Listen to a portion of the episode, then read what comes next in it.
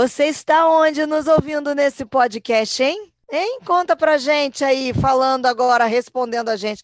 Tá dirigindo, tá fazendo comida, tá esperando o transporte, tá ouvindo, tá correndo, vai que você tá correndo. Então, Bom dia, boa tarde, boa noite para você, porque afinal de contas nós estamos juntas aqui, eu, Marcela Bastos e doutora Esli Carvalho, nesse podcast Sem Sanidade Não Há Santidade, e que nós já estamos aqui há alguns episódios falando sobre a questão do divórcio, né, doutora Esli?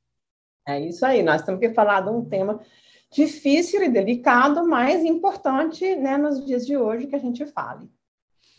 Já falamos sobre muita coisa. Aliás, você que está ouvindo o nosso podcast, de repente, pela primeira vez, está caindo aqui nesse episódio, volta alguns episódios anteriores. Tem muita coisa boa aí para cima para você ouvir, não só sobre a questão do divórcio, mas sobre a questão das farpas emocionais, mas aqui dentro da questão do divórcio, para você ter um encadeamento lógico. Mas hoje eu anunciei no podcast anterior que eu quero saber daquela pergunta, ô doutor Esli, e quando pinta a saudade? Lá, no meio da questão do divórcio, e de repente, pimba, saudade. E aí, o que, que isso significa, hein? Se é que significa é. alguma coisa. Depende para que, que você pergunta, né? Porque muitas pessoas dizem, ah, se você tem saudade é porque você ainda ama, né? você ainda gosta dele, né? Como se isso fosse uma condenação, né? Ou como se fosse assim, ah, então tem que se reconciliar. Eu acho que não é nenhuma coisa nem a outra. Você não convive intimamente com uma pessoa, né? E ela se torna uma pessoa indiferente para você da noite para o dia. Né? Lembra que a gente falou que quando a gente se divorcia, a gente tem que inverter o movimento, tem que transformar um íntimo num estranho, isso não acontece assim correndo. E às vezes a gente tem assim coisas difíceis, a gente sabe que realmente precisava ter feito o que a gente fez ou, ou que nos fizeram também, né? E às vezes a gente tem saudade mesmo, tem saudade especialmente do que foi bom, porque uma relação em geral teve muita coisa ruim, mas teve também muita coisa boa, senão eu não teria me casado com ele ou com ela, né? Teve coisas boas a ilusão, os filhos, as coisas assim. Então, quando eu pinto a saudade, não é sinal de que eu necessariamente ainda o amo, a amo, ou que eu quero uma reconciliação. É um sinal de que eu tive um vínculo muito forte com essa pessoa e que ele ainda não acabou de morrer, né? Lembra que é a indiferença que é o oposto do amor, e não a raiva e o ódio, né? Às vezes as pessoas dizem, é, tá vendo, não sei o que mais, ah, você, hein, ah, que, que a gente não pode sentir saudade? Né? De uma pessoa que foi tão importante na nossa vida. Né? Eu acho que isso não tem. Não, não é pecado isso. Agora, o que, que eu vou fazer com essa saudade são outras coisas, né? Às vezes a gente tem que sentar, sentir saudade, chorar um pouquinho, que pena, né? Contar para alguém. E pronto, passou. Daqui a pouquinho passa. Se a gente aguenta mais uns 20 minutos, meia hora, uma hora ou duas, um dia ou dois, vai passar. Vai passar. E, e, tem algumas coisas que às vezes assim eu falo, a gente tem que crucificar, mas que não morre na hora. Crucificação não é uma coisa assim instantânea, ela é um processo doloroso e que demora. E você vezes... tocou num ponto até do que eu iria te perguntar, porque você já nos ensinou de fato que o oposto do amor não é o ódio, não é a raiva, é a indiferença, né? À medida que você vai aprendendo, vai tornando aquele íntimo em um estranho, é o processo contrário do que já aconteceu lá atrás, que era o estranho que se tornou íntimo. Existe um tempo, você falou agora sobre a crucificação, que tem um tempo. Existe um tempo ideal para essa transformação do íntimo no estranho, em que eu acho que isso aí pode ser permeado pela saudade ou não. Você vai me dizer assim, não, Marcela, cada um tem seu tempo. Ou não, tem um tempo mínimo, mas também tem um tempo máximo. Como é que funciona isso? Olha, isso é de cada um. Né? Isso é de cada um. Eu, eu falo para meus pacientes, especialmente, né, não faça nada por pelo menos um ano. Tipo assim, não junta trapo, não casa de novo, não, não, não faça mudanças significativas, não tome decisões com impacto duradouro, né, com menos de um ano de, de divórcio, porque a gente precisa de um tempo para elaborar essas coisas para se reconciliar com isso, para abraçar esse sofrimento, fazer esse luto, né? E senão a gente faz assim na, as coisas e depois a gente arrepende. Quantas vezes eu, eu vejo as pessoas se casarem logo em seguida para não sentir, para não sofrer, e casaram com alguém igual ou pior, como a gente já falou, arrepende e aí em seis meses tem que divorciar de novo e fazer dois lutos, dois divórcios, né? Então duas perdas. Não vale a pena. Eu acho que a gente tem que ter um. Agora, é diferente mesmo, assim, o tempo de cada pessoa, né? Algumas pessoas conseguem fazer isso mais depressa, outras demoram mais. É, eu, eu, tive uma amiga que, uma amiga que enviou mesmo, né? E assim, três anos depois que ela finalmente sentiu que ela virou o cabo da boa esperança, né? Eu me dei conta que eu estava, né, realmente saindo finalmente do meu luto, um ano e meio depois, quando eu cheguei em casa com duas blusas vermelhas. Eu gosto muito de vestir vermelho. Sempre gostei. As pessoas, inclusive meus pacientes, diziam que eu sempre estava de vermelho. Ou eu estava com um negocinho no cabelo, uma fitinha, não sei o que mais, uma roupa, um sapato. E, e eu passei meses e meses sem vestir vermelho, sem ver a cor. Nem era que eu não vestisse, eu não enxergava. Uma vez o terapeuta virou para mim e disse assim: Liz, essa é a quinta vez que você vem vestida, vem vestida de preto né, para o consultório. E isso não era no tempo de gótico nem nada, não. não tinha essas coisas. Você sabe? não escolhia aquilo propositadamente, era não, automático. Era, era, um negócio que refletia o que estava acontecendo dentro de mim. Eu realmente estava assim de luto mesmo, né? E quando eu cheguei em casa com essas duas blusas vermelhas, eu enxerguei as blusas vermelhas, porque eu não, antes eu nem via. Quando eu fui pendurar, eu olhei assim, ah, eu acho que eu vou sair dessa. Tá? E eu acho que foi quando eu virei esse, esse cabo da boa esperança, assim, sabe? Bom, realmente existe uma vida depois do divórcio. Eu acho que, assim, a blusa vermelha, de certa forma, foi um espelho externo, né, do que estava me acontecendo dentro de mim, né? Então, isso foi muito bom. E eu realmente levei muitos anos para voltar a me casar. Eu voltei, sabe, me casei sete anos depois do meu divórcio.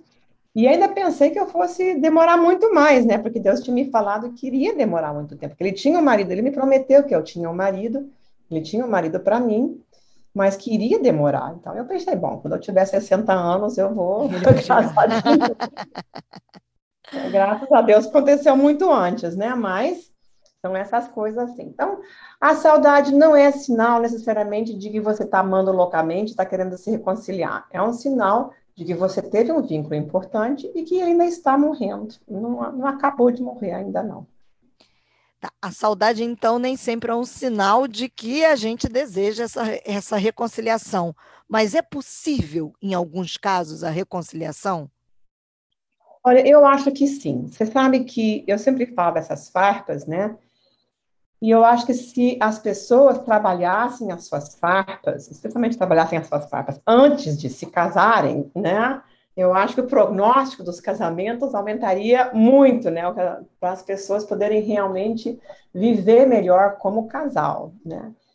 E, e eu acho que às vezes as pessoas podem se separar e se elas tiverem cabeça boa suficiente de procurar ajuda, de curar as farpas, de tirar essas farpas do coração, elas podem voltar né, a viver juntos né, de uma forma boa, saudável. Já, já vi isso acontecer, né, das pessoas passarem por separações, quem sabe não por divórcio, mas por separações, e às vezes separações prolongadas, um ano, dois anos, e, e depois conseguirem se reconciliar e viverem bem. Mas quando as pessoas passam por mudanças importantes de sanidade emocional.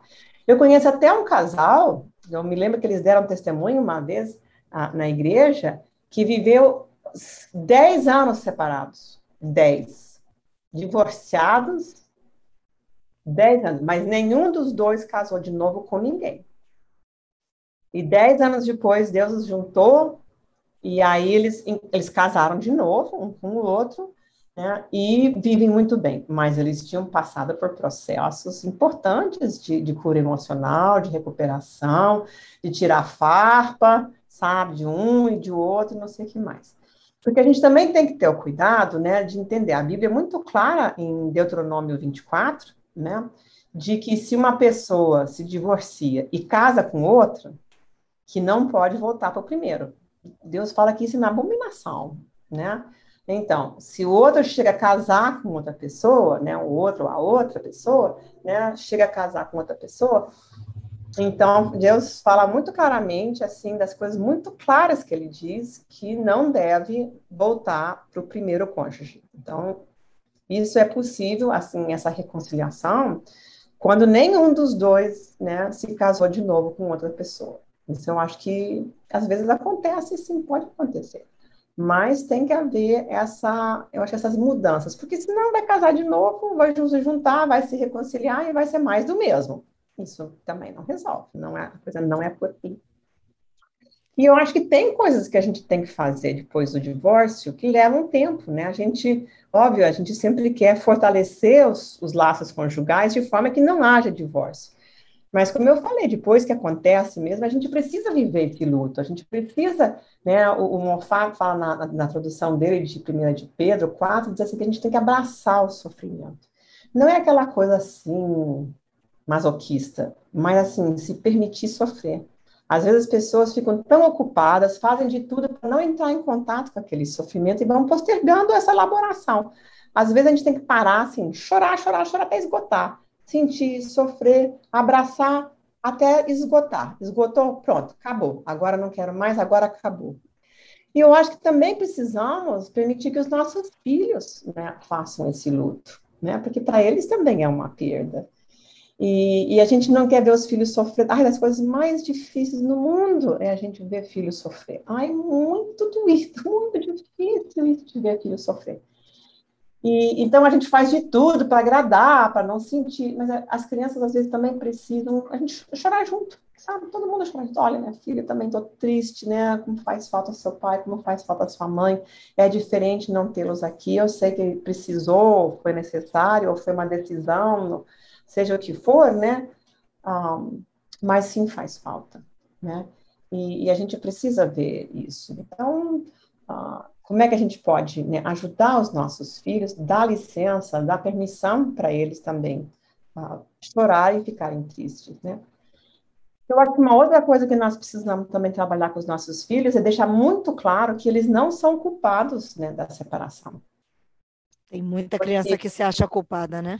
Acha, com certeza. As crianças têm assim, uma forma meio esdrúxula de juntar as coisas na vida, e, e às vezes acham que, né, porque quebrou a janela do carro do pai dele, então o pai vai embora no dia seguinte, então ele é o culpado. Não, a gente tem que deixar claro muitas vezes, falar, olha, isso não é coisa de criança, isso é coisa de gente grande, gente grande que casa, gente grande que descasa. Ah, eu não queria que vocês tivessem feito isso. Eu entendo, eu sei que é difícil, que é doloroso, que não era a situação ideal, eu concordo que é doído, mas esta é a nossa realidade. Nós precisamos enfrentar isso.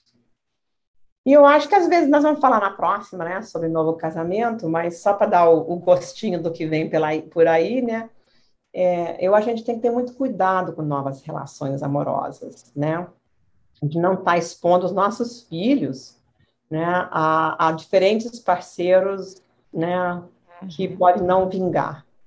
Porque as crianças têm essa vontade de ter a família, né? Mesmo que seja padrasto ou madrasta, né? Tem essa vontade de, de que os pais estejam juntos, que os pais, né? Mesmo que seja né, outra pessoa. E, e aí eles ficam ilusionados e a, a relação não vinga, e aí eles passam outra perda, né? Então, se a pessoa realmente pensa de, de se relacionar novamente com alguém, eu acho que a gente só apresenta mesmo para os filhos quando isso está realmente muito mais solidificado, com perspectivas de, de virar casamento de novo, né, para proteger também os nossos filhos. E também até para ver, né, quando eu conheci o meu esposo, né, eu ficava muito de olho na minha filha. Criança tem uma anteninha muito importante, elas percebem coisas que às vezes a gente não percebe. E eu fiquei olhando assim, sabe, para ver se ela se dava bem, se ela se queixava dele, ou se ela gostasse né, dele ou não, né? Porque para mim era fundamental, né? Ela, ela veio primeiro, assim, ela... quem casasse comigo casava com o pacote, entendeu? Casava comigo, casava com a minha filha, porque ela vai de dote mesmo, sabe? Mas eu não queria que minha filha fosse infeliz. E ainda mais que eu, né, eu tinha uma filha mulher. E às vezes a gente escuta umas histórias de horror, né, com, que a gente casa e o padrasto, né, faz coisas que não deve com os filhos da gente. E isso para mim seria a morte. Né? Graças a Deus, casei com um homem maravilhoso que realmente é o pai pai, né? E que criou, que hoje é o Gramp, amado e adorado esse avô que, que as crianças têm. Mas a gente tem que ter esse, esse cuidado de não estar tá expondo, né, precocemente, intempestivamente os nossos filhos às novas relações. E finalmente, Marcela, bem ou mal, pode ser uma experiência de crescimento. A gente aprende muita coisa no sofrimento. Se a gente puder usar o sofrimento como uma forma da gente amadurecer, da gente sarar, da gente curar coisas, pode ser também uma experiência de crescimento. Não é o jeito que a gente gosta de aprender, mas pode sim ser uma forma da gente ser uma pessoa melhor e uma pessoa que se assemelha cada vez mais à pessoa do Senhor Jesus, né? Com misericórdia, com compaixão, quem sofre costuma entender né, o sofrimento do outro de uma forma melhor. Acaba olhando com um olhar mais amoroso, né? Mais de compaixão mesmo que você disse. E eu sei que quem está nos acompanhando agora já começou a querer saber como é que pode acontecer esse novo casamento. De que uhum. maneira? Doutora Esli já deu algumas dicas aqui do que precisa ser visto sobre farpas. Aliás, no próximo, eu vou fazer uma pergunta, não só do novo uh, casamento, para quem estava divorciado e vai se casar, mas para quem vai casar a primeira vez. Mas eu vou fazer essa pergunta só no próximo. Para quem vai casar a primeira vez e que não quer passar pela questão do divórcio, porque ninguém deseja, né? Não. Como disse a doutora Esli, é um processo, é doloroso, dolor, é dolorido, além de doloroso, dolorido, é. e ninguém quer.